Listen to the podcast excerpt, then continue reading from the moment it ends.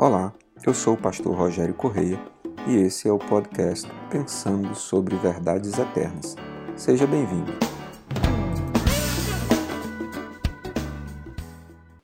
Uma das questões mais interessantes a respeito da relação entre a salvação e a eternidade são as obras. Qual é o papel e qual é o lugar das obras na vida do cristão? Afinal de contas, é, as obras interferem na salvação, nós de alguma forma recebemos algo extra da parte de Deus por conta das boas obras que nós fazemos? Bom, do ponto de vista do cristianismo, as obras fazem parte da vida cristã, mas elas nunca serão consideradas um ponto de partida, apenas um ponto de chegada. O que quer dizer que diante de Deus ninguém alcançará algo melhor, nem mesmo no que diz respeito à salvação, porque conseguiu de alguma forma praticar boas obras.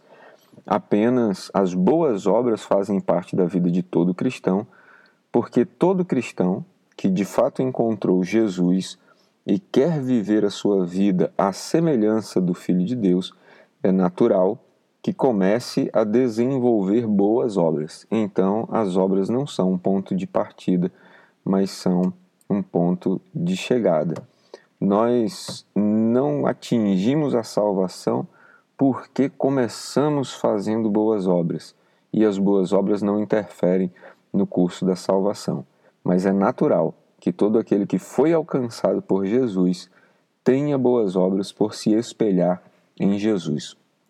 A propósito disso, o apóstolo Paulo, na carta de Efésios, no capítulo 2, continuando o texto que começamos a discutir no último podcast, nos versículos de 6 a 10, diz: Deus nos ressuscitou com Cristo e com ele nos fez assentar nos lugares celestiais em Cristo Jesus para mostrar nas eras que hão de vir a incomparável riqueza de Sua graça, demonstrada em Sua bondade para conosco em Cristo Jesus. Pois vocês são salvos pela graça, por meio da fé. E isto não vem de vocês, é dom de Deus, não por obras, para que ninguém se glorie, porque somos criação de Deus realizada em Cristo Jesus para fazermos boas obras, as quais Deus preparou de antemão para que nós as praticássemos.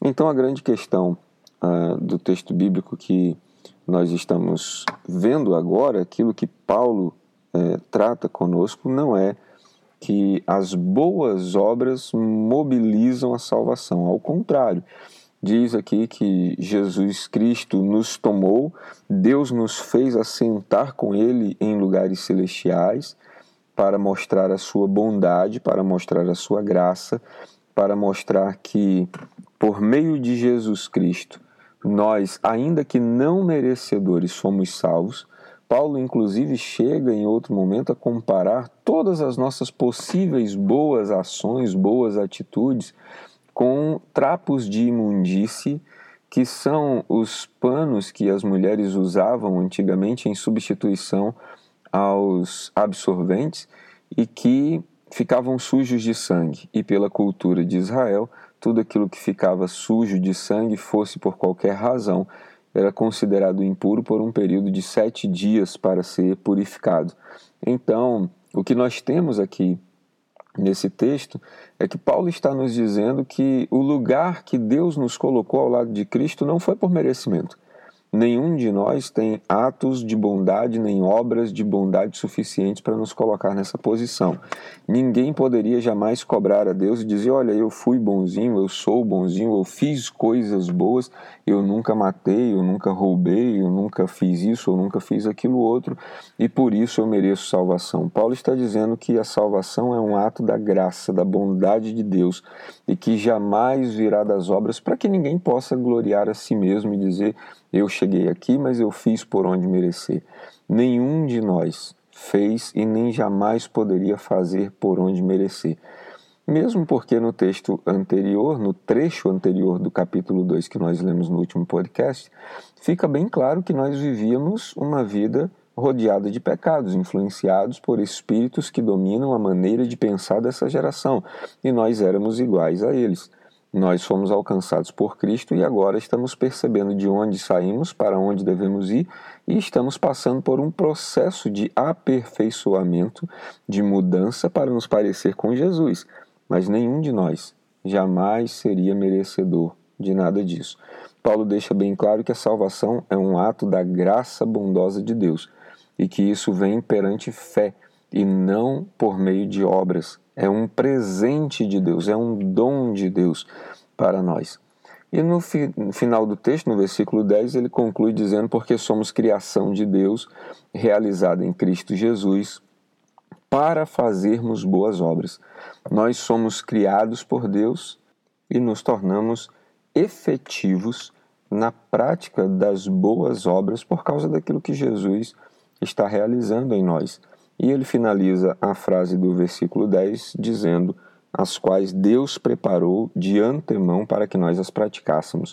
O que Paulo está nos dizendo é que Deus projetou a nossa vida na eternidade. E ao projetar a nossa vida, ele sonhou com um povo que fosse parecido com Jesus e que vivesse para a prática das boas obras a partir da experiência salvífica com Jesus Cristo.